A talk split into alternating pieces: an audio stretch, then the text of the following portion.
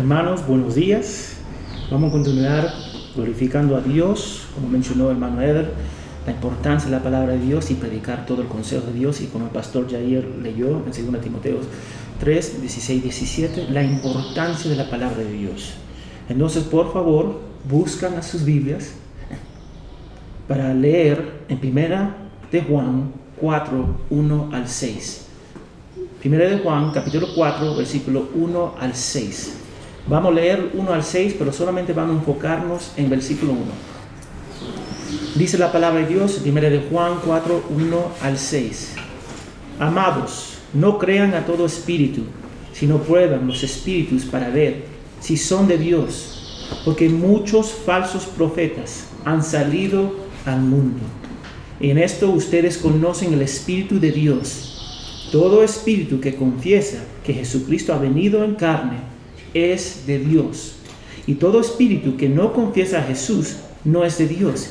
Y este es el espíritu del anticristo, del cual ustedes han oído que viene y que ahora ya está en el mundo.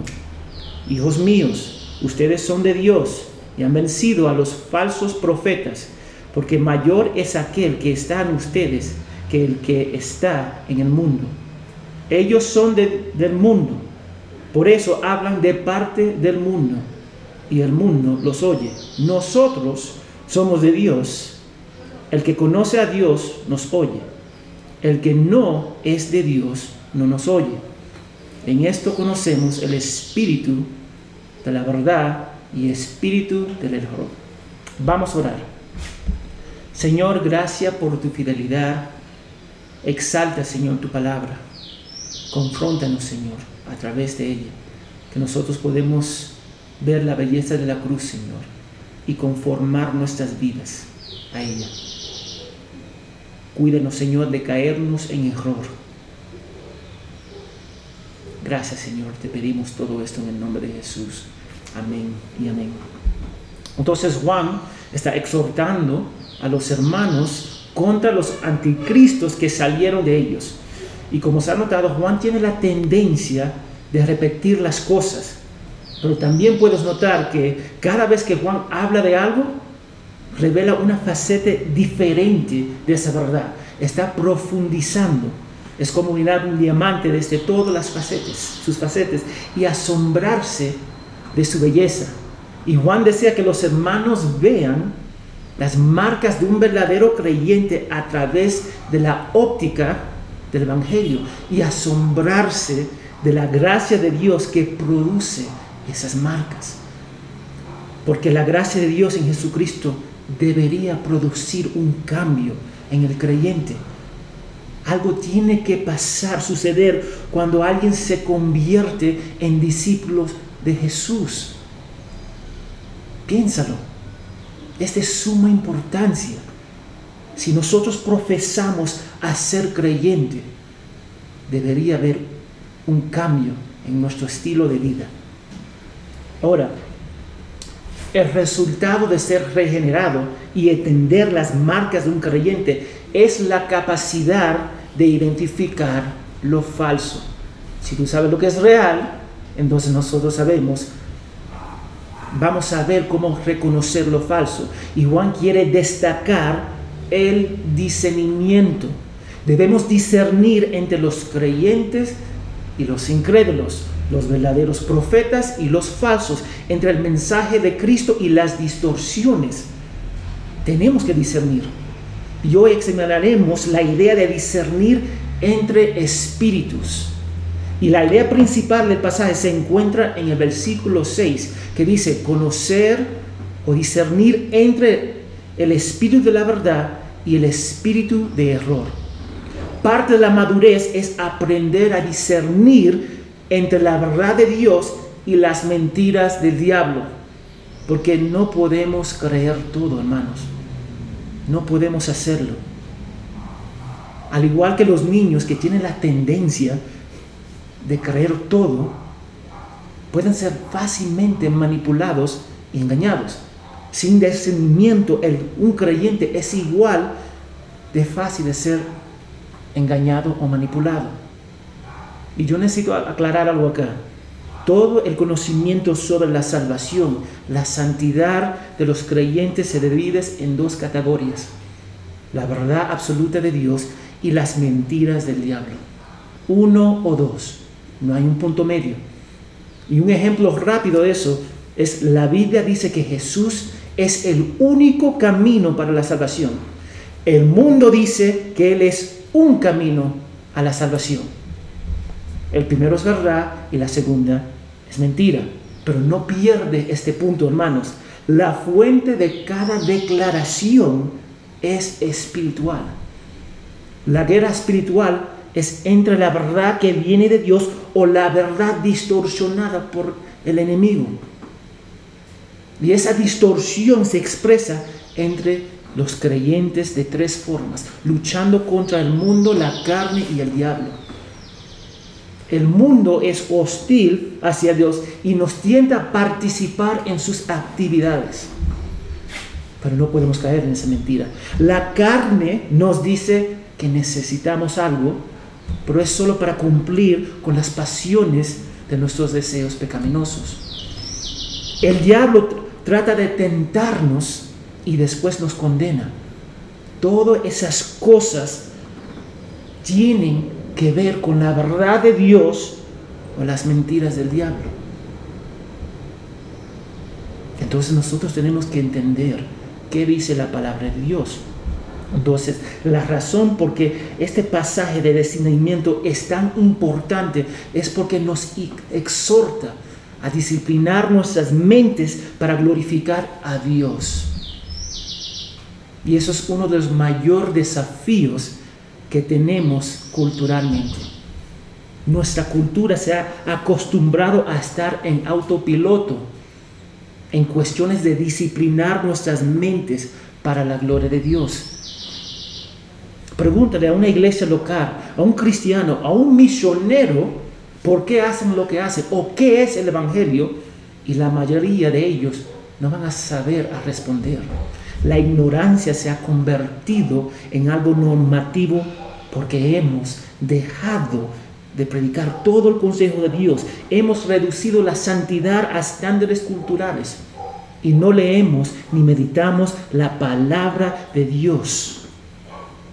Debemos, dice Romanos 1 y 2, Romanos 12, disculpa, 1 y 2, debemos renovar nuestra mente con la escritura lo que reduce a muchas iglesias locales a niños espirituales dirigiendo a niños. Juan desea que los hermanos tengan la mente de Cristo, como dice Filipenses 2.5, y habilitan su mente con la palabra de Dios para discernir cada espíritu, porque no podemos creerlo todo, hermanos. Porque nadie está por encima de ser engañado pero podemos disciplinar nuestra mente para mejorar. Entonces, el título de la, de la prédica es Aprendiendo a discernir. Y una vez más, vamos a enfocarnos en solamente el versículo 1. Dice, amados, no crean a todo espíritu. Hemos visto en capítulo 3 que las marcas de un cristiano, cristiano es uno que practica la justicia, uno que ama a los hermanos. Y en versículo 24 uno que tiene, uno que tiene el Espíritu Santo morando en él. Pero hay muchos que dicen haber recibido el Espíritu Santo y engañan, como los anticristos que salieron de ellos y afirmaba que Jesús no vino en la carne. Entonces Juan les exhorta no creer a todo espíritu amados, está, hablando con el cuerpo de Cristo. Él dice, hermanos santos, no creen a todo espíritu. La palabra no, en no creas, es un verbo activo en el presente que significa que debe ser constante en la vida de un discípulo de Jesús. Y también es imperativo, lo que significa que es un mandato, una regla que un cristiano debe practicar entonces, cuando alguien dice, no debemos cuestionar al siervo de Dios, yo debo decir mentira del diablo. Porque Dios nos manda a probar cada espíritu. No podemos creer ciegamente lo que dice una persona. Tenemos que probarlo con la palabra de Dios. Ahora, te voy a dar un ejemplo. ¿Qué ocurre si se rompe el mandato acá en el Perú de no llevar máscara en público? ¿Qué va a pasar? Te van a multar. Eso es lo que va a pasar. Porque no cumplimos la ley. No es algo que se hace hoy y no mañana. Al igual es que el mandato de Dios, Dios nos manda a probar todo espíritu sin pausa en nuestras vidas. Y cuando no lo hacemos es pecado. Juan le está llamando a no aceptar ninguna verdad ciegamente. El cristianismo no es algo que se cree sin usar nuestra mente. Es lógico, es bíblico, es divino. Por eso Jesús dice que Él es el camino y la verdad. Y la verdad debería ser verificada frente al Creador y su palabra. Y ojo, hermanos, puedes pasar tiempo verificando la verdad, llegar a la conclusión que la verdad es la verdad y aún así no creer. La fe no se trata de datos, se trata de una relación con Dios a través de Cristo y sometiéndose a Él para su gloria, para su honra. Y te daré un ejemplo. ¿Los demonios creen? Sí, ellos creen. ¿Ellos van al cielo? No, no, no van al cielo. La fe viene a oír y es una obra de Dios. Escuchar el Evangelio, el Espíritu Santo obrando en tu corazón para decir, sí, eso es verdad. Es Dios que obra en nosotros para creer en Jesucristo, Dios. Y Juan nos dice que no debemos creer a todo espíritu. Amén. Porque como mencioné antes, creo que es una batalla por nuestra mente. El diablo desea que los discípulos de Jesús tengan un concepto distorsionado de Dios. Eso es lo que él desea. Es el punto de partida. Si empieza con una duda de Jesús a los años, va a estar lejos del camino. Pero sus estrategias son bastante simples y efectivas. Él va a distorsionar la verdad y presentar un paquete lindo y aceptable. Así hace el enemigo. Porque el enemigo sabe, si un discípulo no entiende la importancia de la iglesia local, no importa si falta un servicio. Si un discípulo no ve a Cristo como su valor supremo, mirará a la gente, las obras o las otras cosas para encontrar su identidad. Todas estas dudas provienen de no confiar en Dios y de la ignorancia de su palabra. Eso es lo difícil, la ignorancia de su palabra. El enemigo distorsiona la imagen, las palabras, la percepción de Dios y mira, para causar duda de Él. Tan sencillo, tan sencillo. Y vamos a Génesis, por favor, vamos a Génesis capítulo 2 para ver las estrategias del enemigo desplegado plenamente. ¿Ok? Primero Dios instruye a su creación, ya que el enemigo necesita un base de verdad para distorsionar. Entonces, por favor, abren sus Biblias en Génesis capítulo 2, versículo 16. Génesis capítulo 2, versículo 16. Y Dios mandó al hombre diciendo, de cualquier árbol del jardín puedes comer libremente, pero del árbol de la ciencia del bien y del mal no comerás, porque el día que comas de él morirás. Entonces, Satanás va a tomar esa verdad y distorsionarlo. En segundo lugar, el diablo siembra duda. Ahora vamos al capítulo 3 de Génesis y versículo 1. Capítulo 3, versículo 1. Y mira lo que dice. Satanás hablando con Eva.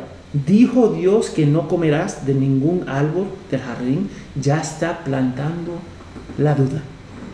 Y Eva respondió a la serpiente, a la serpiente en versículo 2 y 3. Míralo cómo, cómo ella respondió.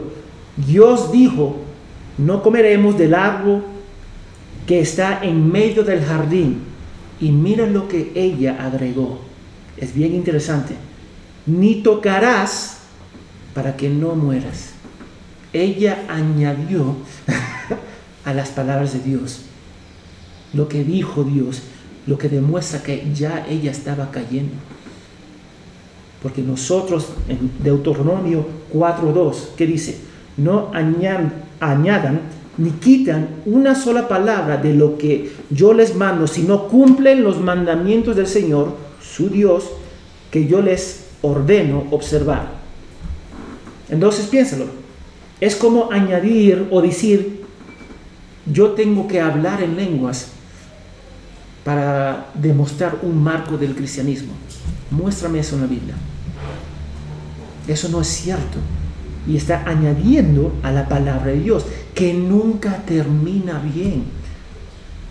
Ahora, en tercer lugar, en versículo 4 de capítulo 3, la serpiente contradice totalmente la palabra de Dios y por lo tanto contradice a Dios. Mira lo que dice, no morirás ciertamente. Dios dice en capítulo 2, versículo 16, si morirás. Y el enemigo que dice, no morirás ciertamente. Y como toda buena estafa, hay que hacerles creer. Y el enemigo planta duda para fortalecer su mentira. Y por último, en versículo 5 de capítulo 3, trata de presentar el pecado como algo tentador que necesitan, entre comillas, y que Dios les niega. La serpiente dijo, porque Dios sabe que cuando coman de ella, se les abrirán los ojos y serán como Dios, conociendo el bien y el mal. Entonces, ¿cuál era la tentación?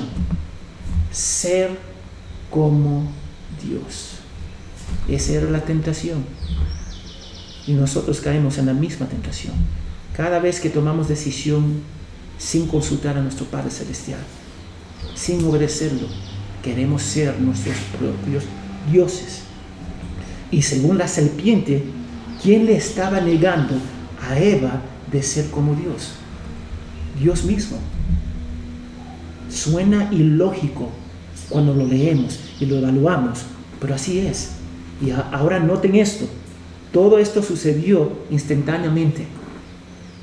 Pero como siempre, el pecado lleva a otros pecados. No solo quería ser como Dios, pero en el versículo 6 de capítulo 3 dice, y el fruto era agradable y puede hacerla sabia como Dios. Así que tomó la fruta, comió y se lo dio a su marido. Mira el orden, hermanos. No pierda el orden. Uno, Dios da la verdad y el diablo la distorsiona. Él es padre de mentiras. Él no tiene verdad para distorsionar. Dos, siembra la duda cuestionando la palabra y el carácter de Dios. Tres, contradice a Dios completamente. Y cuatro, tienta a desobedecerlo para supuestamente obtener un beneficio que Dios le está negando. Piensa en eso, hermanos. Nadie cae simplemente en el pecado. Es un proceso gradual de entretener una idea que no es bíblica. Y eso así pasa. Nosotros pensamos, entretenemos un pecado, llega al corazón y después al acto. Todo esto ocurrió porque se dudó de la persona de Dios, simple. Cuando duda de Dios, vamos a desviarnos. Cuando dudamos cualquier aspecto de Dios, nos llevará automáticamente al pecado. Así es. Piénsalo. Si dudamos del amor de Dios, buscaremos la aceptación y el amor del mundo. Si dudamos de la soberanía de Dios, buscaremos ganar su aprobación de obras y otras cosas. Si dudamos de la justicia de Dios, nos vengaremos por nuestra propia cuenta. Si dudamos de Cristo, buscaremos encontrar nuestro propio camino hacia Dios. Si dudamos de su bondad, nunca confiaremos plenamente en Él. Y la lista continúa. Todo empieza en nuestro concepto de Dios. Mira lo que dice Tozer, un teólogo que ya no está con nosotros. Él dice, lo que nos viene a la mente cuando pensamos en Dios es lo más importante de nosotros. lo repito, lo que nos viene a la mente cuando pensamos en Dios es lo más importante de nosotros. Todo empieza y termina con nuestro concepto sobre Dios. Y Juan desea que probemos todo espíritu porque los falsos maestros van a distorsionar la persona y el carácter de Dios de alguna manera. Los trucos del enemigo son lo mismo y como ellos podemos caer en las mentiras si no renovamos nuestras mentes con la palabra de Dios y cambiamos nuestras ideas, filosofías y creencias con lo que dice la Biblia. Y eso es difícil. Ahora, ¿cuál ¿cuáles eran las mentiras con las que se enfrentaban los hermanos en la carta de primero de Juan? Negaban que Jesús vino en la carne. Decían que no pecaban. No amaban a los hermanos. No practicaban ni obedecían la verdad. Amaban las cosas del mundo. Negaban a Jesús como el Hijo de Dios. Y también que da resultado que no tenían el Espíritu Santo en ellos, que vemos en el versículo 24 del capítulo 3. Y debido a que, que estos falsos maestros salieron de ellos, necesitaban estar en guardia porque somos soldados del ejército de Dios. Eso es lo que vemos en 2 Timoteo 2, 1 al 4. 2 Timoteo 2, 1 al 4 dice, Tú pues, hijo mío, fortalécete en la gracia que hay en Cristo Jesús. Sufre penalidades conmigo como buen soldado de Cristo Jesús. El soldado en servicio activo no se enreda en los negocios de la vida diaria a fin de poder agradar al, al, que lo reclutó como soldado. Amén, somos soldados. Entonces nuestro objetivo debería ser glorificar a Dios y cumplir su palabra con gozo y amor Estamos llamados a pelear la buena batalla, a terminar la carrera. Estamos en una guerra espiritual y tenemos que discernir entre el Espíritu de Dios o del enemigo. Piénsalo así. Un agresor busca personas de las que puede abusar, sí o sí. Abusan todo el tiempo que puedan hasta que se aburren o los capturan. Sin embargo, el daño, ya está hecho a la persona. Entonces le afecta por toda su vida. Cuando una iglesia local no discierne dentro de, dentro de la iglesia, causamos un gran dolor a nosotros mismos y blasfemamos el nombre de Dios, de Cristo. Y eso nos lleva a una sana verdad ser una persona desconfiada de algo o de alguien nuevo no es malo. Dame decirlo, no es malo. Siempre y cuando la falta de confianza te lleva a la palabra de Dios, escudriñarla y someterte a ella. No podemos abrazar todo. Y ese es el mayor problema de hoy día. Muchos cristianos han aceptado una mentira doctrinal como una verdad porque no compararon esa mentira con la palabra de Dios, la verdad. Y cuando se les presenta la verdad bíblica, no la aceptan porque la mentira se ha convertido, ojo, mira esto, en su verdad, no en la verdad de Dios. Y permítale darle un ejemplo. Muchos creyentes dicen, pueden elegir seguir a Dios y la salvación se basa en su decisión porque tienen libre albedrío. Y eso suena bien en teoría, pero no es bíblico. Vamos a leer cuatro versículos, dos en el Antiguo y dos en el Nuevo. Entonces vamos a Isaías capítulo 53, versículo 6. Isaías capítulo 53, versículo 6. Mira lo que dice. Todos nosotros nos descarriamos como ovejas, nos apartamos cada cual por su camino. Dice todos nosotros todos nosotros nos descarriamos. No hay excepción. El libro siguiente, Jeremías 17, versículo 9, capítulo 17, versículo 9. Más engañoso que todo es el corazón y sin remedio. Sin remedio. ¿quién lo comprenderá? Vamos al Nuevo Testamento, Romanos 3:23. Nuevo Testamento dice, por cuanto todos han pecado, judíos y gentiles, y no alcanzan la gloria de Dios. Romanos 8:7. La mente puesta en la carne es enemiga de Dios, porque no se sujeta a la ley de Dios. Y mira lo que dice, pues ni siquiera puede hacerlo. Entonces, esa idea esto prueba que todo el hombre es afectado por el pecado, incluyendo nuestro precioso libre albedrillo. Y míralo como, como dice Arcis Pro. El hombre puede elegir cualquier cosa que su corazón desea, pero debido a que sus deseos son solo malvados, no tiene la capacidad moral para llegar a la cruz de Cristo. No lo tiene. Juan 6, 44 lo confirma.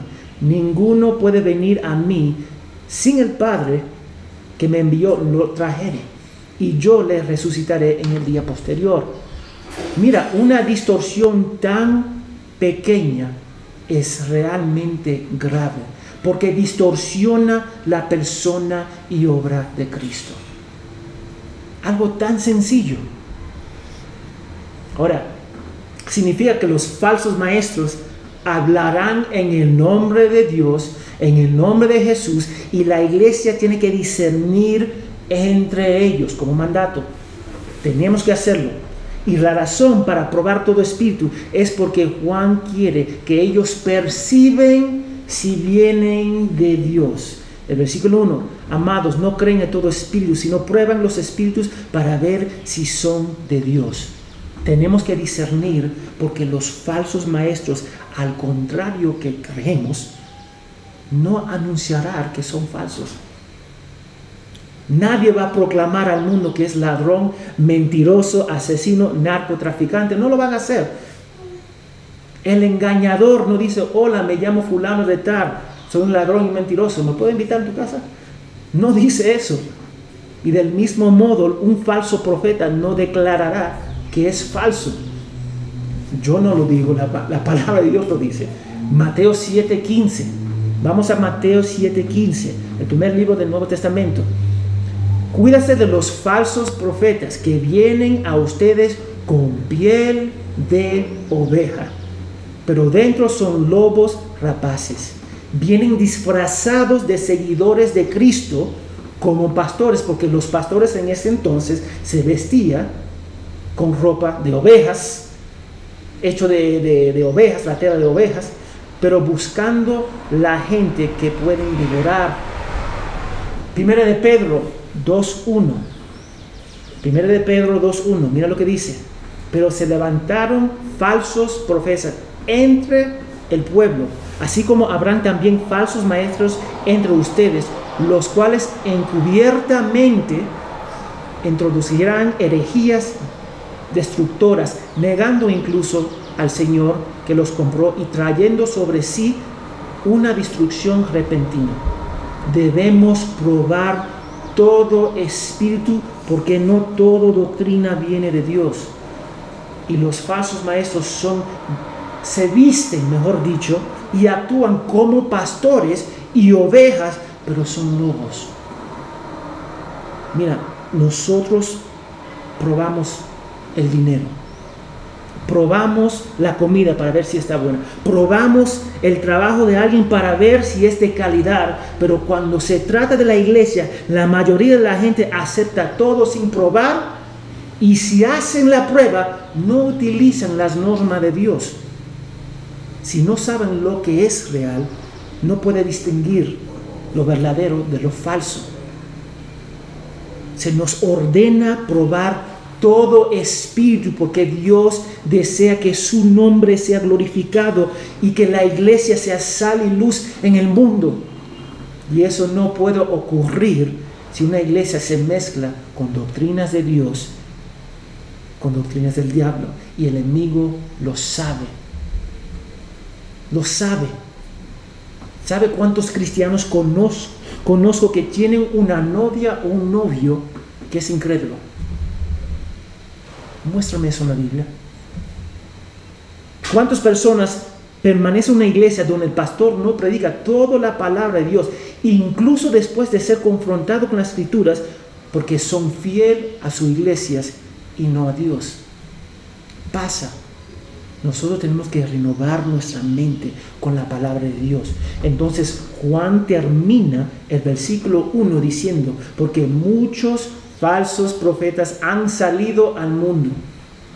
En capítulo 2, versículo 19 de este libro, de esta carta, ya mencionamos que los falsos maestros salieron entre ellos.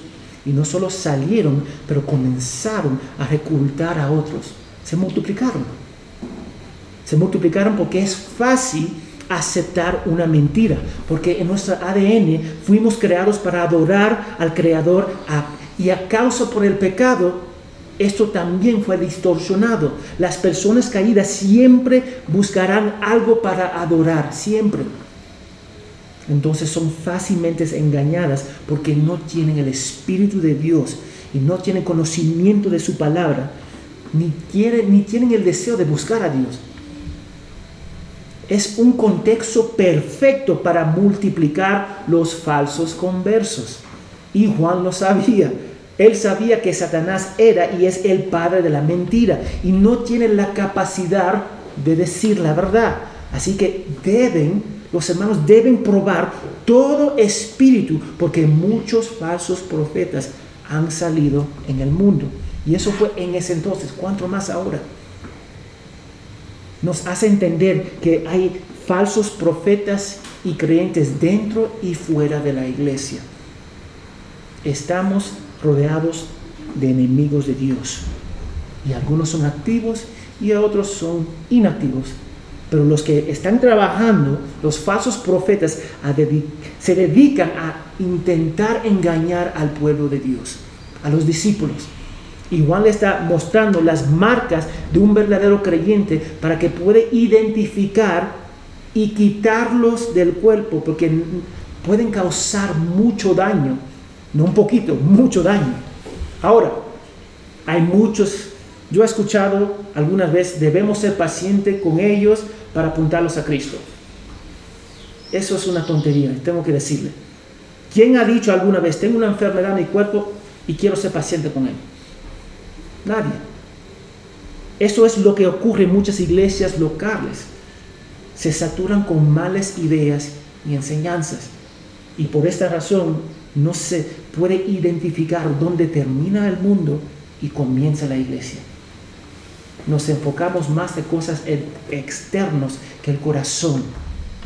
En el mundo encontrarás iglesias saludables que aman al Señor, pero también iglesias horribles que son más un club social porque no obedecen a Dios. Encontrarás hermanos que aman al Señor, y desean glorificarlo haciendo su voluntad y hermanos que tienen intenciones pecaminosas. Y eso nos lleva a una de las verdades fundamentales de este pasaje en el en cual nosotros enfrentamos hoy. No todos lo que dicen ser cristianos lo son realmente. Simplemente porque alguien dice que es cristiano no significa que es cristiano. No todo lo que dicen ser maestro o profeta son realmente discípulos de Jesús. Porque esa afirmación es cierta. Estamos llamados a probar un mandato todo espíritu. Debemos ser como los de Berea, Berea, disculpa, en Hechos capítulo 17, que cuando escucharon a Pablo examinaron sus palabras con el Antiguo Testamento, porque no tenían el Nuevo Testamento en ese entonces para ver si lo que Pablo estaba diciendo era verdad, era cierto. Y podemos decir que eran escépticos, y eso está bien, pero fue ese escepticismo que los llevó a verificar las palabras de Pablo con el Antiguo Testamento y concluir que era cierto, no estaba diciendo una mentira. Juan les dice que prueban todo espíritu cuando se trata de las cosas de Dios, de la salvación, de la santidad, porque o viene de Dios o del diablo. Pero una vez más, vamos a verificar eso. ¿Qué dice la palabra de Dios si viene de Dios o el diablo? Vamos a 1 Timoteo 4, 1 al 2. 1 Timoteo 4, 1 al 2. Mira lo que dice. El Espíritu dice claramente que en los últimos tiempos algunos se apartarán de la fe prestando atención a espíritus engañadores y a doctrinas de demonios. Espíritus engañadores, doctrinas de demonios. Santiago 3.15. Abren su, su Biblia en Santiago 3.15. Mira lo que dice. Porque esta sabiduría no es la que viene de Dios, sino es sabiduría de este mundo de la mente humana del diablo mismo. Interesante. Eso significa que toda religión, aparte del Evangelio, como se explica en esta Biblia, proviene de los demonios. Desde los budistas, musulmanes, mormones, hindúes, etc. Todo tiene su fuente en los demonios no solamente proviene de los demonios, pero la Biblia dice que las personas se convierten en los ídolos que adoramos.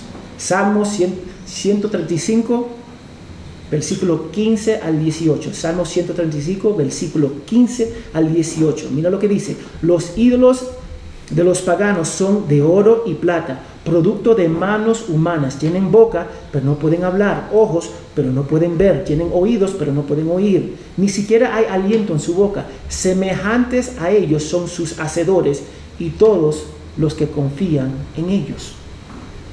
Comprende que cada religión, aparte de la Biblia, lo que se presenta en la Biblia, el Evangelio, ellos tienen sus líderes, sus portavoces, pero su origen son de los demonios. Por eso que debemos probar todo espíritu, porque estamos hablando de adorar al Dios verdadero que nos llevará a la redención, la vida eterna, para pasarlo con Él, o adorar a un demonio que te llevará al eterno, al infierno eterno. No es algo ligero, es algo profundo. Y como vemos en Mateo 24, el falso maestro vendrá con señales y maravillas.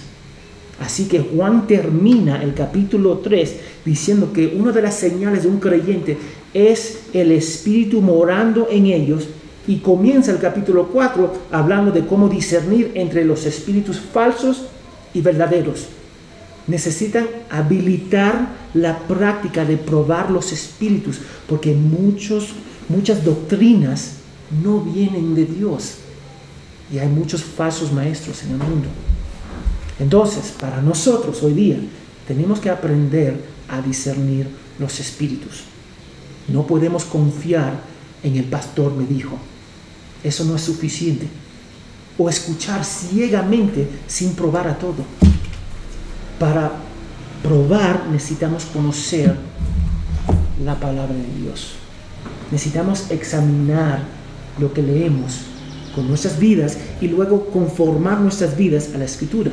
Tenemos que escuchar lo que algo nos dice si es nuevo para nosotros y conformarlo y disculpa y estudiarlo con la palabra de Dios. Y no solo estamos llamados a probar cada espíritu, sino que también debemos probar el carácter de la persona a la luz de la escritura. Ahora tengo que preguntar, ¿tienes el hábito de probar todos los espíritus? Como cultura hemos sido abrumados con malas ideas, filosofías, conceptos y abrazamos, lo abrazamos como verdad, incluso dentro de la iglesia. He escuchado personas que decir, tomar alcohol es un pecado. Muéstrame con la Biblia. Dime, que la doctrina equivale a la salvación. O que la iglesia es parte, o que la iglesia es ser parte y para es un lugar a donde tú, tú vienes para ser servido. Esos todos son mentiras. Muéstrame eso en la palabra de Dios. Hay muchos que dicen, yo quiero que la prédica me hace sentir cómodo. Yo no deseo eso. Yo deseo que la palabra de Dios te confronte. Todo eso son mentiras. Establezca la disciplina de probar cada espíritu con la Biblia, porque para no hacerlo es pecado. Eso es lo que es. Déjame darte un ejemplo. Digamos que alguien dice que en la oración que Dios le dijo para orar por sus familiares muertos. Eso suena noble, suena bien, pero es falso, porque la Biblia dice claramente en Hebreos 9:27, así como las personas están destinadas a morir una vez y después de eso enfrentar el juicio. Suena bien, pero no es bíblico. Y ahí voy. Muchas cosas suenan bien, pero no son bíblicos.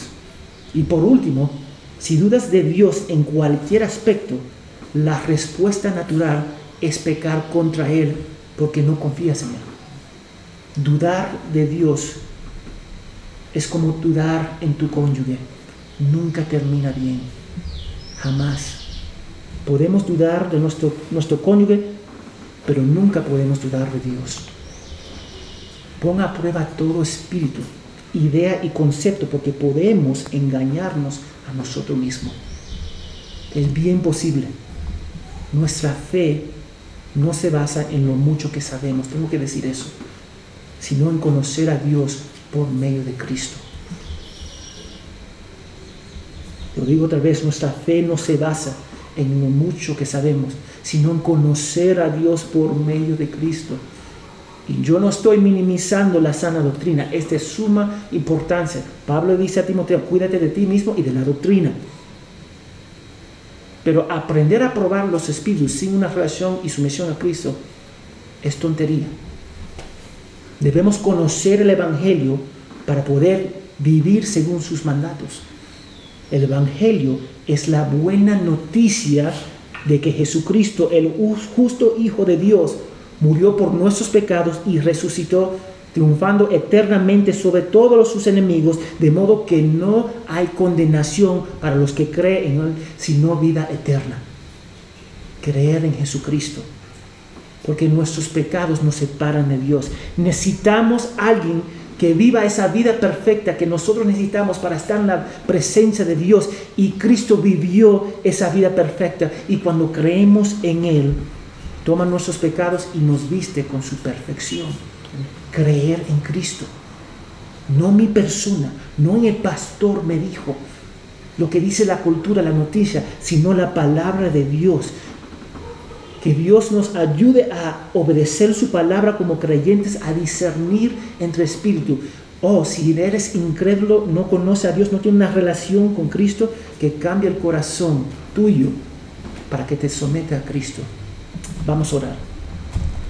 Señor, gracias por tu fidelidad y gracias por tu palabra. Ayúdanos, Señor, para discernir entre cada espíritu. Ayúdanos, Señor, para no dudar de quién tú eres. Ayúdanos, Padre, para probar cada enseñanza, cada cosa nueva en cual nosotros escuchamos. Porque queremos glorificar a Dios y la iglesia tiene que estar pura y sin mancha para ser sal y luz, Señor.